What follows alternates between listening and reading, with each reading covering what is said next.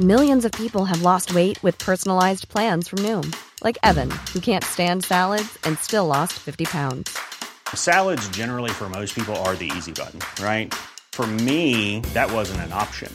I never really was a salad guy. That's just not who I am. But Noom worked for me. Get your personalized plan today at Noom.com. Real Noom user compensated to provide their story. In four weeks, the typical Noom user can expect to lose one to two pounds per week. Individual results may vary.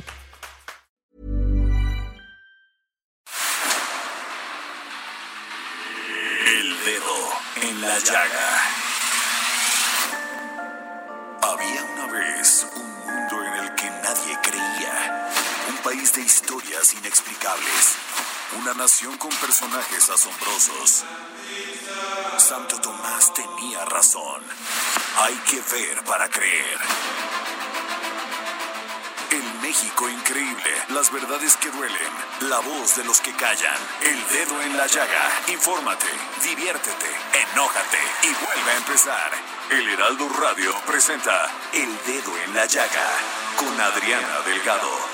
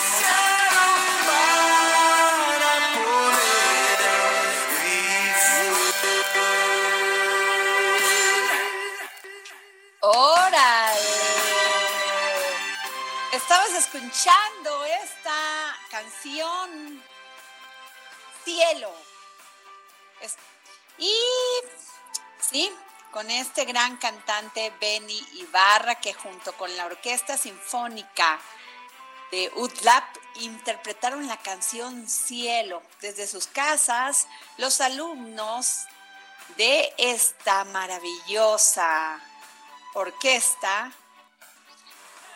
hicieron un maravilloso, un bonito arreglo de la canción Cielo, quedó tan bien hecho que hasta el cantante Ben Ibarra, autor de la melodía, la presentó. Fíjense nada más, qué maravilla porque realmente se ha visto en estos días una creatividad impresionante.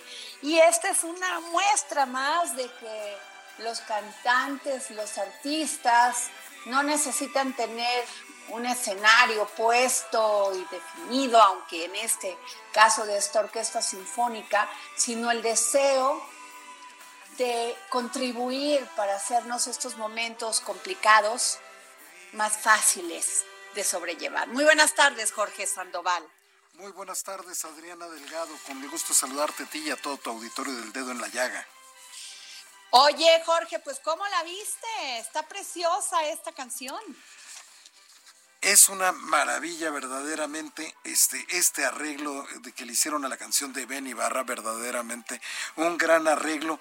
Y él se ha convertido en un gran intérprete, en un gran cantante. Tuve la oportunidad de verlo en El Hombre de la Mancha y me dejó con el ojo cuadrado. Oye, y qué maravilla. Y de esta maravillosa orquesta de UDRAP, cuéntanos más de ella. Pues mira, esta, esta, esta universidad eh, tiene un coro con el que trabajaron esta, esta canción, mi querida Adriana, con Ben Ibarra, que es el autor de esta, de esta melodía. Ajá. Wow. Pues bueno, Jorge Sandoval, este, cuéntanos por dónde nos ven y por dónde nos escuchan. Saludamos a todos nuestros amigos del Dedo en la Llaga que están escuchando su programa favorito en Monterrey, en el Estado de México, en Morelos, en Tlaxcala, en Querétaro, en Guerrero, en Puebla, en Hidalgo. También, por supuesto, aquí a todos nuestros queridos paisanos de aquí de la Ciudad de México que estamos transmitiendo a través del 98.5 de su FM, a nuestros amigos en Guadalajara, en Nuevo Laredo, en Tampico, en Tijuana, en Villahermosa, en Acapulco y, por supuesto, a nuestros paisanos que se encuentran más allá de nuestras fronteras, allá en los Estados Unidos, en San Diego, en Mac en Bronzeville. Y si se quieren poner en contacto con Adriana Delgado, le pueden escribir a su Twitter, que es arroba Adri Delgado Ruiz. Arroba Adri Delgado Ruiz. Por favor, síganla, postea grandes, grandes contenidos y también la pueden seguir en Instagram, que es la misma cuenta, arroba Adri Delgado Ruiz. Y si le quieren mandar un mensaje más directo por vía de voz o de texto, le pueden marcar a su WhatsApp, que es el 55 25 40 44 33 34 55 25 44 33 34 pues muy bien Jorge y este y pues hemos tenido un tema muy interesante. Yo ayer estuve siguiendo a esta maravillosa eh, reportera, periodista, Luz María Rivera, directora y columnista del de, este sitio importantísimo en Veracruz, el Mercurio, y también columnista de Notimés, y, Notiver, perdón, y ella nos comentaba sobre pues, que los fideicomisos en Veracruz se van a extinguir. Y estamos hablando del fideicomiso del acuario de Veracruz, y que pues es una pena porque muchos de estos fideicomisos son apoyan a estos, a estos, este, pues asociaciones, organizaciones que hacen mucho por México, por nuestro estado, y es por eso que yo tengo en la línea a Luz María Rivera, a la cual saludo con muchísimo cariño a mi paisana querida para que nos cuente de qué se trata todo esto. Luz María, muy buenas tardes. Buenas tardes, también a ti y a tu atento auditorio en la capital del país. Pues sí, fíjate que los veracruzanos estamos impactados por esta decisión del gobernador de Morena, Gustavo García, que decretó la extinción de fideicomisos públicos, algunos de los cuales pues fueron integrados desde sexenios del PRI, como el de Agustín Acosta Lagunes, como el de Patricia Chirinos, por ejemplo, pasando por todos estos sexenios.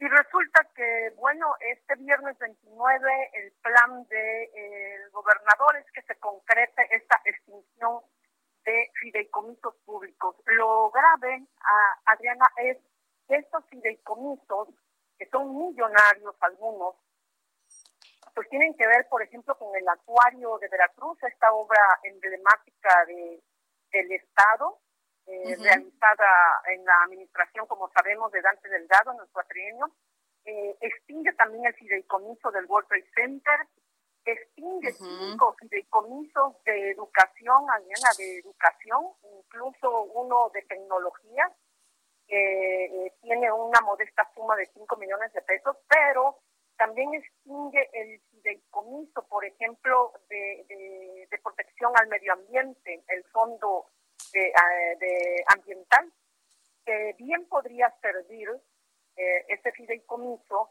para rescatar las 18 lagunas que tenemos en la ciudad de Veracruz, porque nosotros estamos asentados en un sistema interdunario que ahorita están tapadas de lodo, de hierba, parecen campos de fútbol, están desecadas, han muerto animales, lo hemos denunciado desde hace tres meses que las lagunas se secaron, la laguna como de la Tarimoya, por ejemplo, la laguna de Lagartos. Bueno, y este fondo ambiental eh, eh, podría, podría servir muy bien para rescatar las lagunas.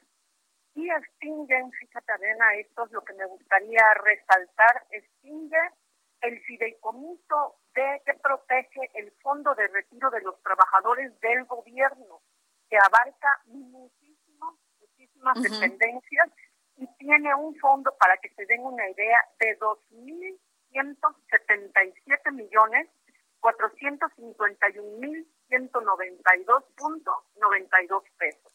Los trabajadores que ahorita están en cuarentena. Obviamente me han preguntado a raíz de la publicación que hice el lunes de esta información que hemos eh, rastreado algunos periodistas y algunos medios locales con muchísimo esfuerzo porque pues todo está también oculto, es difícil encontrar eh, los, las fuentes originales. Bueno, eh, están muy preocupados porque si extinguen este fondo de ahorro de los, de los trabajadores, perdón, ¿a dónde vamos a ir a parar con los fondos del retiro? Entonces es gravísimo, estaba consultando a un despacho de abogados y me dicen en el caso específico del fideicomiso del Fondo de Ahorro de los Trabajadores, estos podrían demandar y ampararse e incluso acusar por omisión de un deber legal a los diputados del Congreso que avalaron eso.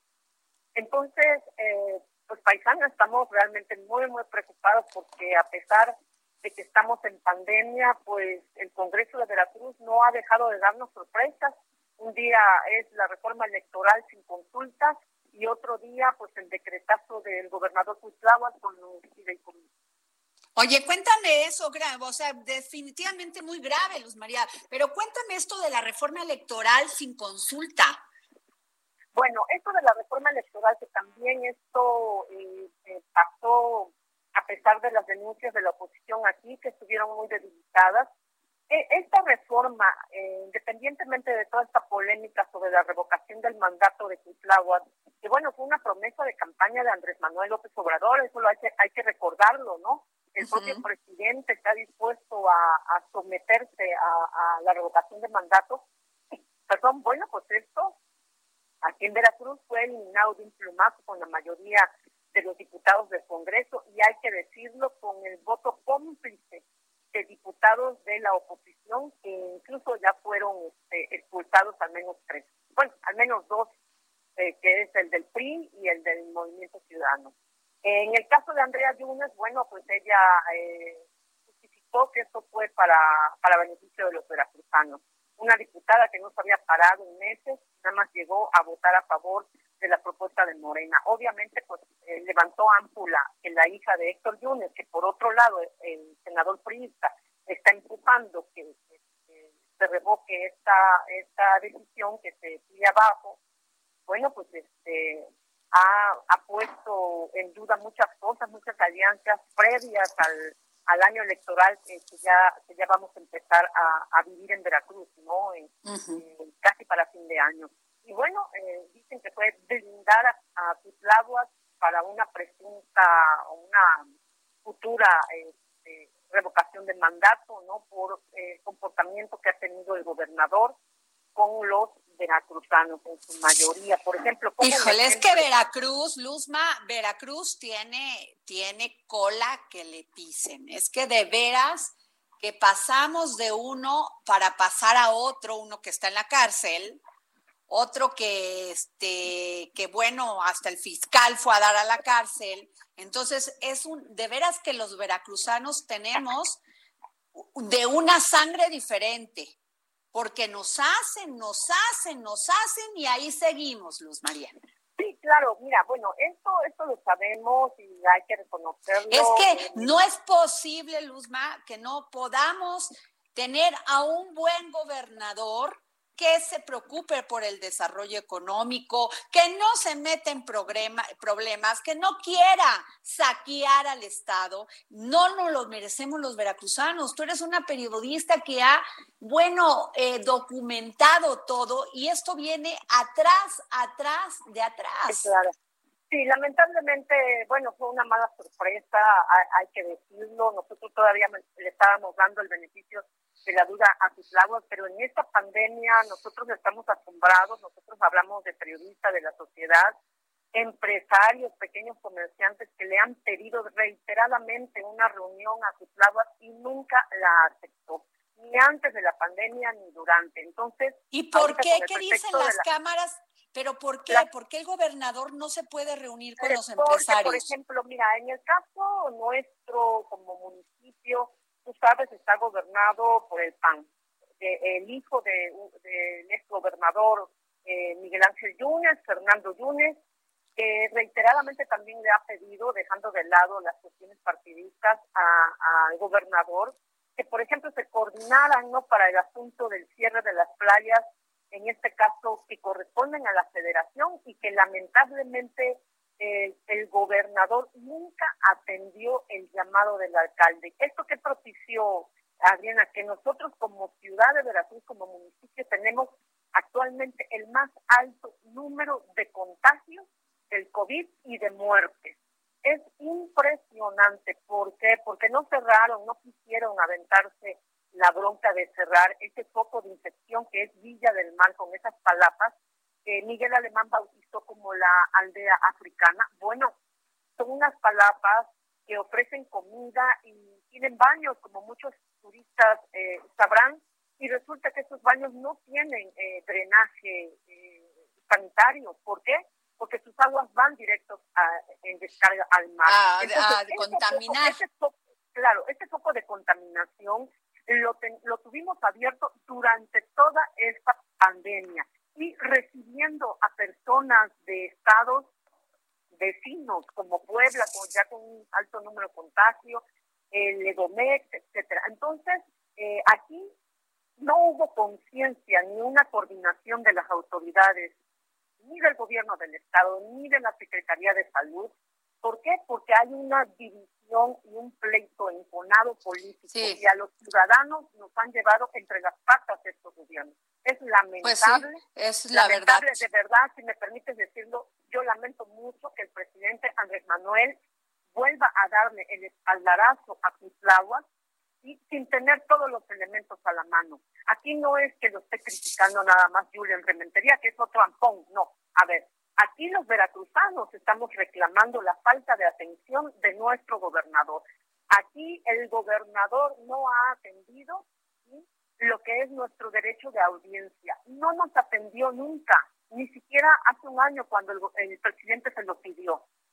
Que hubo periodistas que le dijeron, oiga, ¿por qué no el gobernador nos da entrevistas así como usted las da, ¿no? En la capital. Y nada más Cuitlavo dijo que sí y jamás recibió a nadie. Es un señor encapsulado en Jalapa, ahí se la pasa, en los alrededores de Jalapa, ahora subiendo videos, haciendo, no sé, eh, cosas que no tienen nada que ver con el impulso a la productividad del Estado, están cerrando comercios aquí, qué, complicado. y está, eh, sí, está realmente muy difícil la situación, Pues muchas... perdón, esto de los fideicomisos, Adriana, de verdad, ojalá los medios en la capital lo retomen, es escandaloso, escandalosa la suma de dinero público que se va a ir. Nosotros preguntamos a dónde, a dónde se van a ir esos miles millones de pesos que están en los fondos de los fideicomisos públicos de Veracruz. Esa es la pregunta que yo dejaría en el aire. Pues muchas gracias, Luz María Rivera, muchas gracias por habernos dado esta entrevista para el dedo en la llaga. Vamos a estar muy pendiente del el tema y pues gracias. Nos vemos después. Estamos al pendiente. Muchísimas gracias. Gracias. Y bueno, pues ya tenemos en la línea al maestro José Carreño, periodista especializado en temas internacionales y editor de la sección Orbe del Heraldo de México. Pero antes de ir con él, quiero pedirle una sincera disculpa a los alumnos de la Universidad de Puebla que integran la Orquesta Sinfónica, porque no los mencionamos aún al principio de este programa. Por favor, muchísimas gracias por todas sus aportaciones, muchísimas gracias por esta maravillosa composición de la canción Cielo de Benibarra. Y bueno, nos vamos con el maestro José Carreño. El dedo en la llaga por el mundo con José Carreño.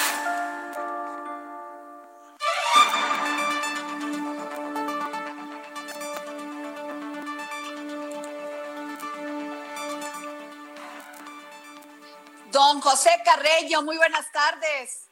Adri, muy buenas tardes. Don Jorge, muy buenas tardes. ¿Cómo está? A ver, pues cómo vamos con este tema con Trump, nuestro maravilloso Trump, como fue parte de las elecciones en Estados Unidos. Pues eh, esa es, esa es exactamente la situación. Trump se quiere erigir en juez y parte. Es decir, habría que dar dos puntos primero. Uno, que las elecciones de Estados Unidos ya están recibiendo el trato que reciben usualmente, tradicionalmente al menos, lo que los propios periodistas estadounidenses llaman la carrera de caballos. Esto es, quién va ganando, en qué momento, quién está arriba en las encuestas, quién lleva la ventaja en tal o cual lugar. Y es correcto, pero se nos olvida, y frecuentemente los que estamos fuera de Estados Unidos, eh, pasamos por alto que los Estados Unidos no se, no se elige presidente por voto presidencial directo, sino se elige a través de un consejo, colegio electoral de 535 miembros que son electos en cada uno de los 50 estados de los Estados Unidos y tantos miembros por estado como miembros en su delegación al Congreso Federal. Ahora, ese es el punto número uno. Punto número dos, el, en, el, en las elecciones de 2016, Trump ganó literalmente 302 votos por 227 de los demócratas y ganó simple y llanamente no porque tuviera más votos, porque perdió la votación popular, sino porque ganó más estados y más votos electorales.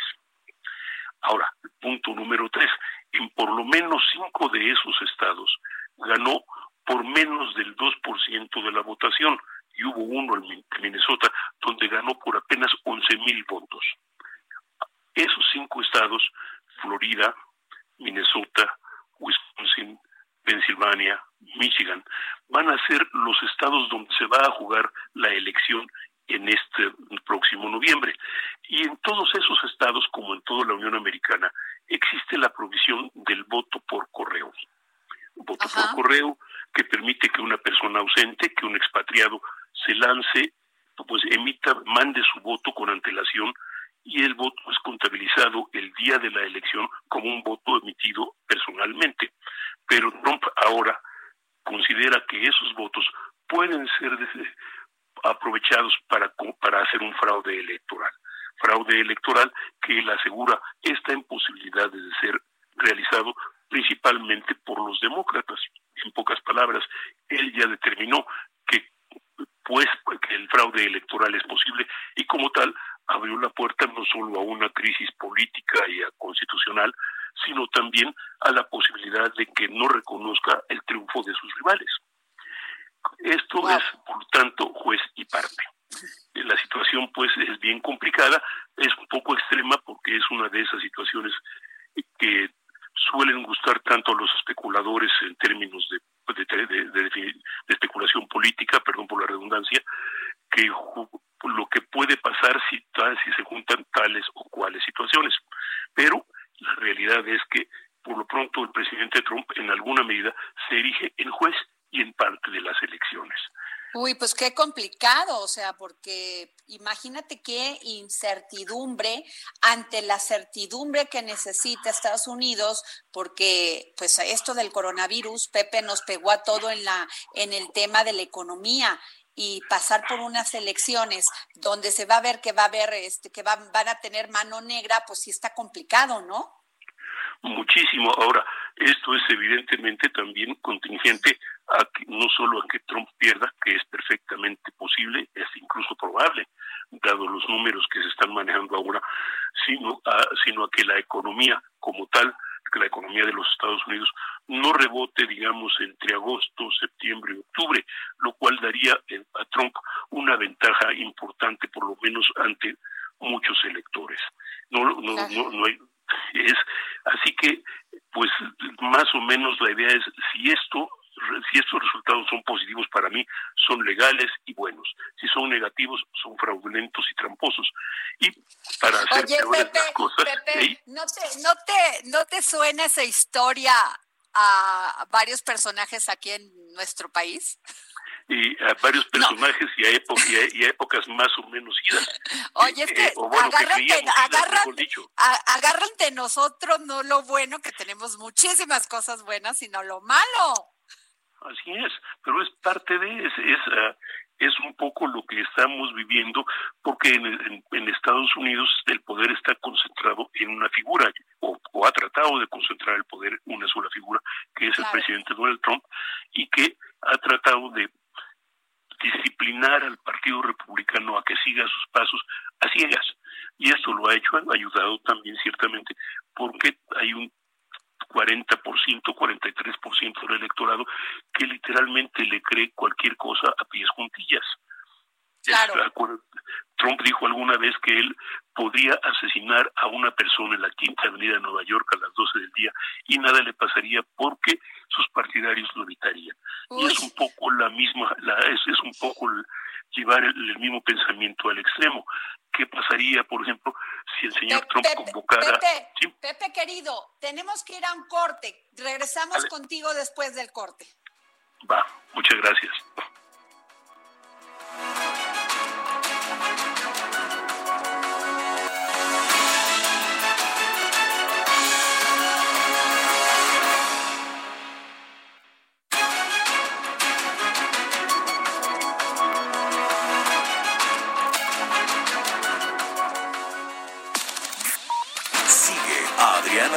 En su cuenta de Twitter, arroba Adri Delgado Ruiz. Además, te invitamos a enviar tus opiniones y comentarios en texto o por mensaje de audio a través de WhatsApp al 55 2544 3334. Y si quieres escuchar El Dedo en la Llaga de El Heraldo Radio, en cualquier momento y donde quiera que te encuentres, descarga el podcast disponible en Spotify y iTunes.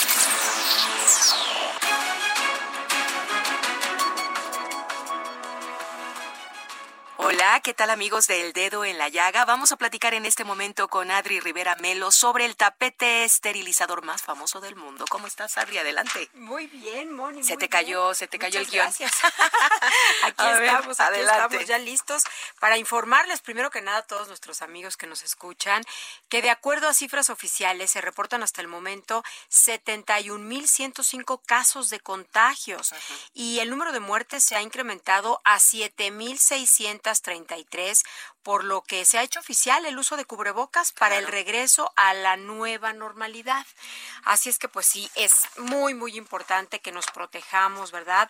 Desafortunadamente, bueno, pues España fue uno de los países más afectados por este tipo de contagio, de llegar de la calle al domicilio, y ellos desarrollaron un tapete esterilizador que se utiliza en hospitales, que elimina el 99% de los virus, de las bacterias, pero principalmente del COVID-19.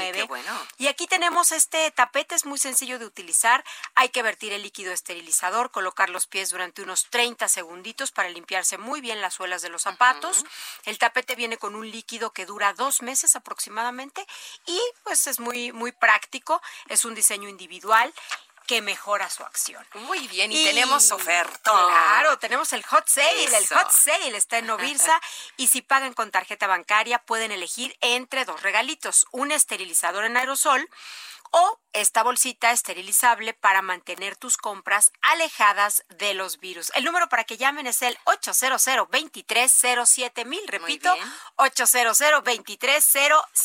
mil Invitarlos también, Monia, que nos visiten en hospitalar.mx porque Novilsa es la única compañía con productos de nivel hospitalario y no de uso doméstico. Así es, hay que poner atención en eso y marcar al 800 mil Esa es la terminación. Gracias, Ari. Gracias. Regresamos, amigos.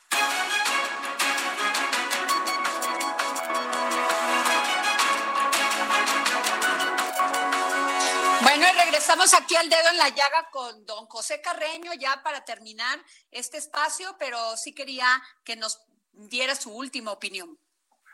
Mira, Adri, simplemente señalar que es para el optimismo. Esto es la, una de las regulaciones más que ahorita en los Estados Unidos es la posibilidad de que, visto, de que puesto ante la posibilidad o ante la certidumbre de una pérdida electoral, de una derrota electoral, el presidente Trump, alegando fraude, convoque a sus seguidores a resistir. Y sus seguidores, muchos de ellos, lo hemos visto, son personas que armadas, por decirlo de esa forma. El presidente, ahora, el presidente Trump puede a lo mejor no convocar, puede ser un movimiento espontáneo, entre comillas, que encuentre con la aprobación del mandatario, como los recientes movimientos por reapertura de la economía en una serie de estados. Pero esto no añade tampoco a la certidumbre, a la confianza y mucho menos a la tranquilidad de los estadounidenses en general, mundo particular. Bueno, pues muchas gracias, don Pepe Carreño. Le agradecemos mucho que nos haya dado su opinión porque definitivamente se va a poner muy interesante este proceso electoral en Estados Unidos. Muchísimas gracias. Gracias, Adri. Muchas gracias. Y bueno, pues fíjense que a través de otra misiva que circuló ayer, mil 330 académicos solicitaron a los diputados de Morena el retiro definitivo de la iniciativa presentada el 19 de mayo que propone extinguir fideicomisos y fondos para el desarrollo de la ciencia en México. ¿Cómo la ven? Y es por eso que tenemos a la diputada Patricia Terrazas, integrante de la Comisión de Ciencia y Tecnología, para que nos pueda aclarar esto y qué va a pasar con estos fondos. Muy buenas tardes, diputada. Hola, ¿qué tal? Muy buenas tardes, Adriana. Pues con el gusto de saludarlos a ti y a todo tu auditorio. Muchas gracias por abrirnos este espacio. Muy, de nada acepto con muchísimo gusto. Pues Oiga, diputada, pues ¿qué va a pasar? Porque ya hay enojo y enojo mucho, mucho, mucho enojo. Bueno, mira, aquí hay que ver con muchísima claridad que trae el, la presidencia de la República, el Ejecutivo trae tantos frentes abiertos que ya ahorita ya estamos eh, captando uno y captando otro en la Cámara de Diputados. Estamos de veras eh, ya con eh, como con mosquitero a ver a cuál le damos más pronto, más rápido y matamos esas eh, terribles iniciativas. Porque fíjate, de por sí es, es muy difícil que México eh, compita a nivel internacional en investigación y desarrollo, pues ahora imagínate sin recursos. Pero son recursos que ya estaban autorizados, son recursos que ya se había hecho un plan de trabajo, no nada más con, no nada más con con investigaciones privadas, sino con investigaciones científicas en las universidades, con todo nuestro grupo de investigadores, que ojalá fueran muchos más, pero pues con este desaliento, con este desaliento, pues cada vez van a ser menos investigadores.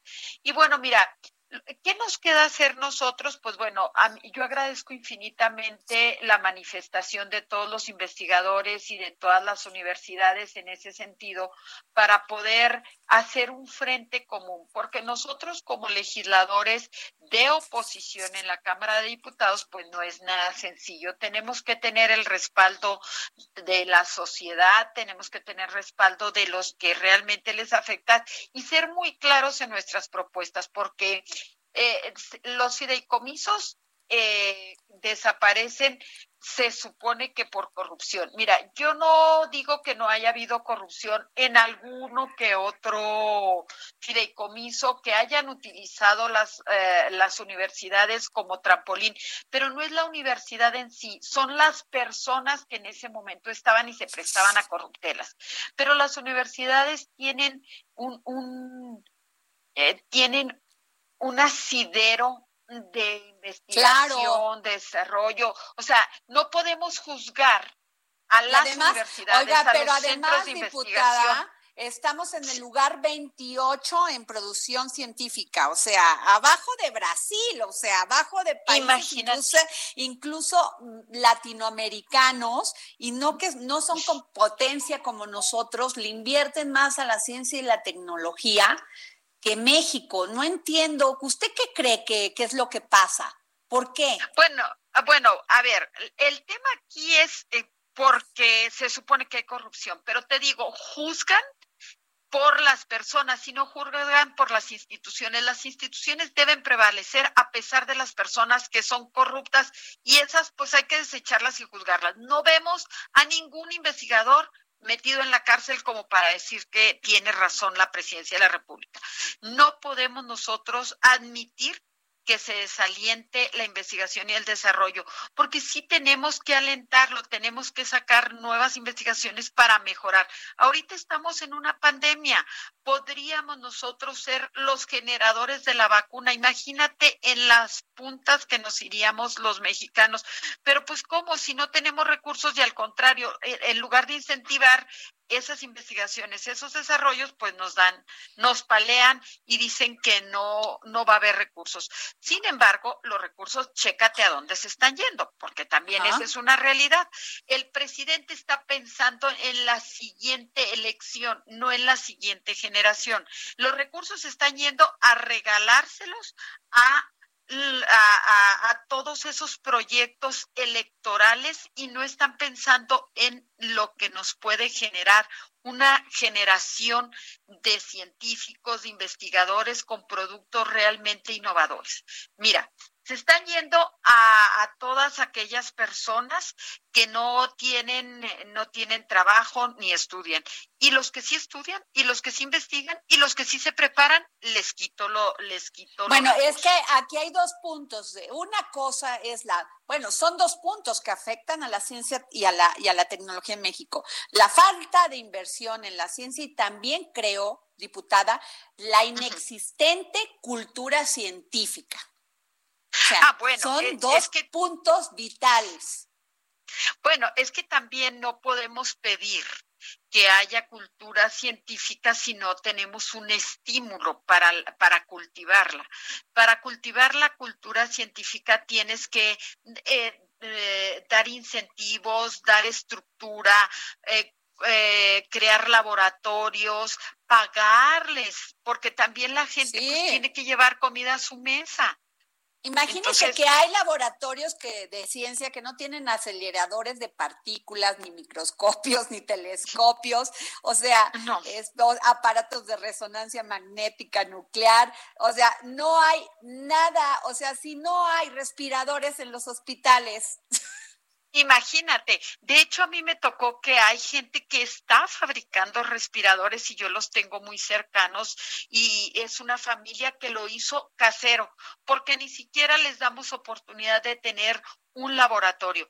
Pero deja tú eso, tampoco hay incentivos para la empresa que está creando eh, nuevas tecnologías, porque también a las empresas, no nada más en la parte pública, también en la parte privada, si estás mejorando tu calidad del aire, por ejemplo, si estás eh, eh, mejorando en el uso de nuevas tecnologías, pues ¿qué está pasando contigo que en lugar de estar incentivando las energías renovables, salen la semana pasada con un decreto para las energías sucias? Sí, pues imagínate, claro las energías.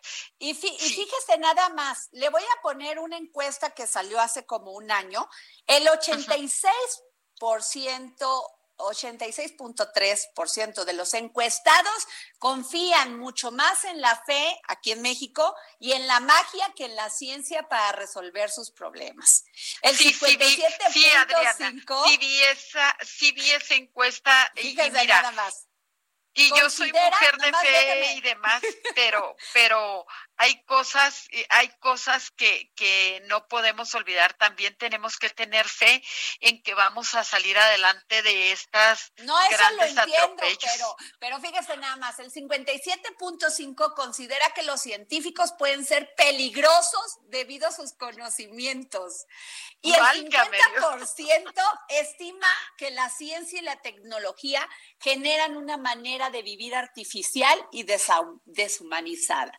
Pero eso, ¿qué caray tiene que ver con o sea, con quitarles los apoyos, porque hay muchos premios Nobel en esas, en todos esos afirmantes de las 1.300 firmas que hubo para pedir que consideraran este hecho, diputada Patricia ah, Bueno, pues sí, imagínate si no se considera, pues yo nada más, mira, yo les diría de, de todo corazón y, y siendo muy responsable que en la Cámara de Diputados vamos a estar trabajando para que no desaparezcan los fideicomisos.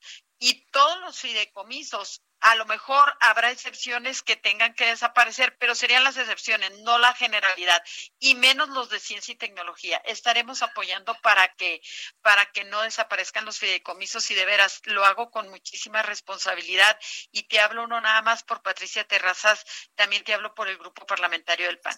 Y mira, aprovechando, pues yo quisiera a, invitar a través de tu medio, Adriana, y que nos abriste el, el espacio, tenemos abierto el jueves a las 14 horas a través de Zoom para analizar el primer eh, fideicomiso. Es el del Fonden. Va a ser pues va a ser a través del canal del Congreso y pues van a estar especialistas como por ejemplo el maestro Carlos Mendoza Davis, que es gobernador de, del estado de Baja California Sur, va a estar Héctor Antonio Astudillo del estado de Guerrero, va a estar eh, un representante de la Secretaría de la Función Pública, va a estar Saraí Salvatierra de Fundar, entre otros personajes dando su opinión. Y también pues van a estar todos los, los coordinadores parlamentarios, voy a estar yo tu servidora, va a estar el, diputado Mario Delgado y el diputado Erasmus González, entre otros que, estaremos participando ahí de manera Ay, pues ojalá los pueda convencer, diputada. Nuestra, nuestra fe está en usted para que levante la mano y realmente tomen, tengan un poquito de sensibilidad. Un país que no le apuesta a la ciencia, pues no le apuesta al desarrollo. No, pues eso es definitivamente. Tenemos que apostarle al conocimiento, tenemos que apostarle a la preparación y no tenemos que estar apostándole a la mediocridad. Tenemos que sacar este país adelante y pues cuenten con nosotros los mexicanos. Estamos obligados a hacer las cosas y hacerlas muy bien. Así es, pues muchas gracias, diputada Patricia Terrazas del Partido Acción Nacional, integrante de la Comisión de Ciencia y Tecnología. Muchas gracias por darnos esta entrevista para el dedo en la llaga. Muchísimas gracias, Adriana. Fue un placer saludarte y un saludo muy afectuoso a todos los que nos escuchan. Bueno, pues muchas gracias. Pues ahí escucharon, Jorge Sandoval, ¿cómo viste? Tienes todo Es que realmente es de, o sea, es que, o sea, estamos, es que yo es lo que te digo, Jorge, de veras que me enoja, porque yo creo que muchas de estas cosas ni siquiera se la platican al presidente de la República, Andrés Manuel López Obrador, porque yo no creo que él quiera que no haya desarrollo en la ciencia y la tecnología. O sea, Evidentemente ha sido una lucha de la izquierda, sobre todo la, impulsar la educación, la cultura. Ahora sí que el mundo al revés, porque como tú bien lo dijiste, un país que no tiene ciencia, que no tiene educación, que no tiene cultura, pues está pues echando por la borda su futuro. No, y además somos el país, el lugar número 28 en producción científica, o sea, los científicos no cuentan con lo, tienen lo mínimo indispensable, pues ¿cómo? Efectivamente. Así no hay manera. Entonces, yo lo único que yo digo es que flacos a favor le hacen al presidente lanzando estas, este, pues no sé si a veces son como, este, yo creo que sueñan en la noche, así sueñan, y se levantan, hoy voy a hacer esto, ¿no? Y luego el presidente tiene que contestar lo que sus, lo que los integrantes de su bancada de Morena se les ocurre.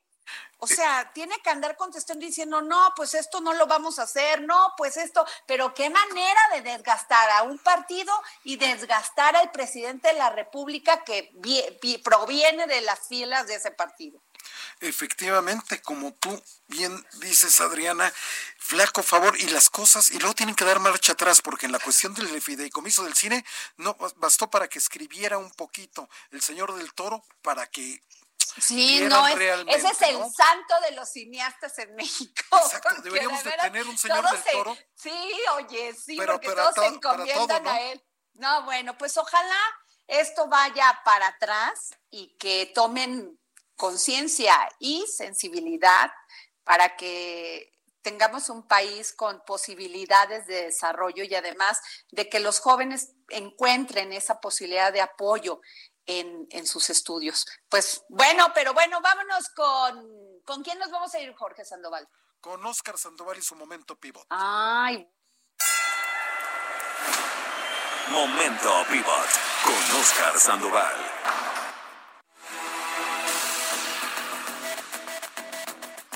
Oscar Sandoval. ¿Qué onda? ¿Qué andamos? Ay, mira, si no estuviera yo ahorita peleando porque haya más recursos para la ciencia y la tecnología, tú no tendrías manera de existir, ¿eh? Exactamente, exactamente, fíjate, exactamente. pero como... Pero por este y muchas otras razones más, y te digo que luego no, luego este, no, voltean a ver a quienes andamos este, tratando de hacer una, una diferencia importante, ¿no?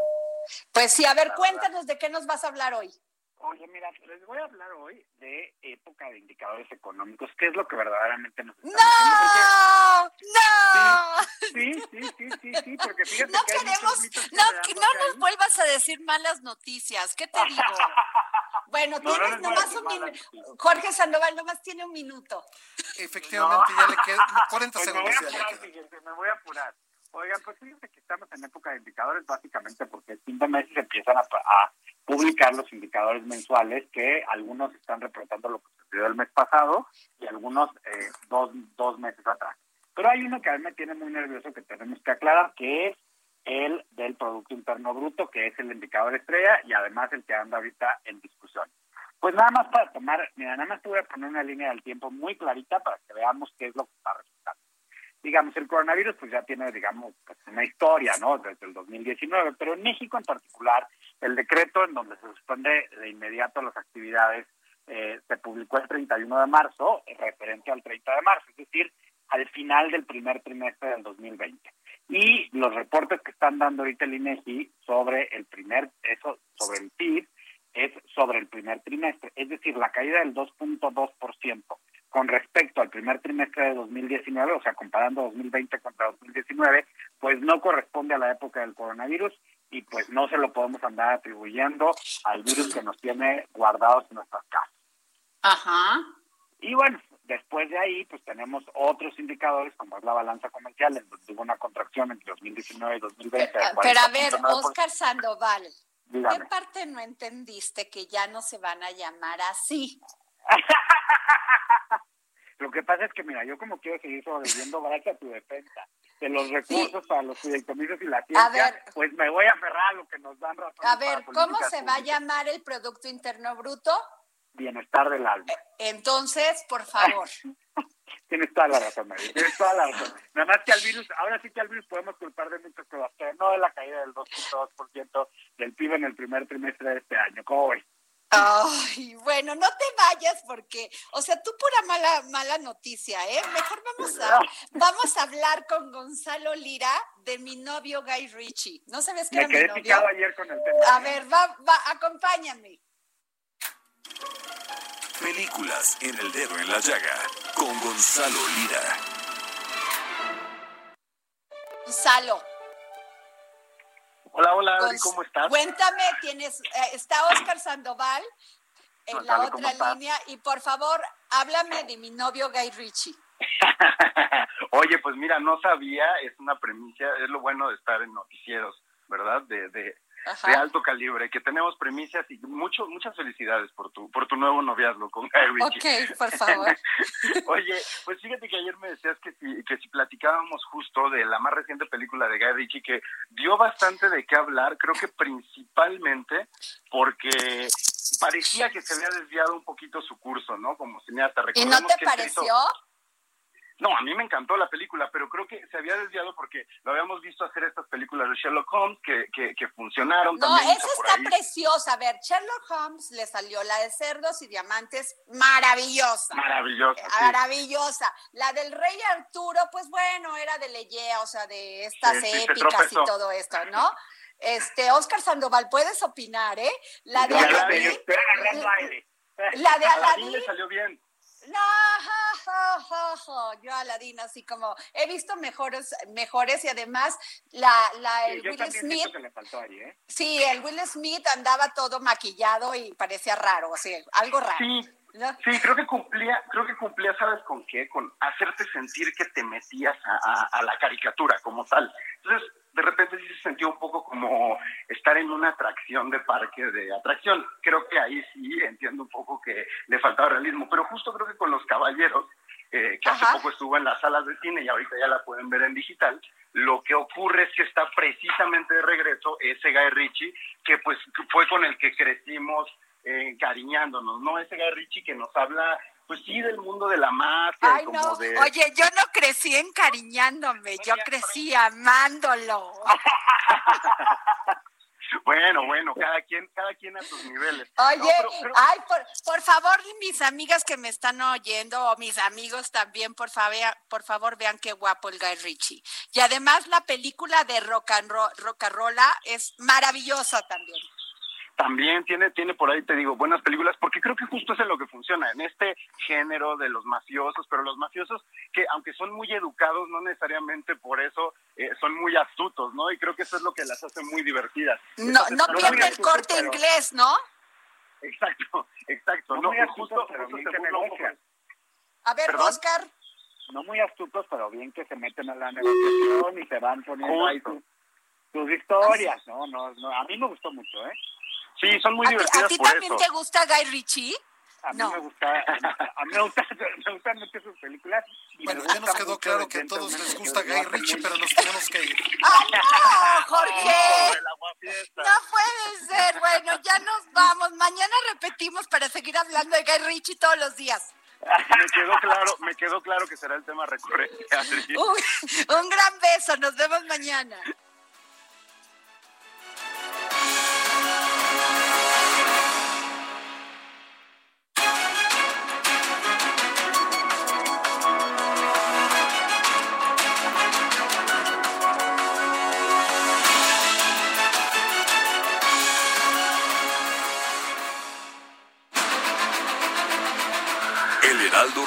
Presentó El Dedo en la Llaga con Adriana Delgado.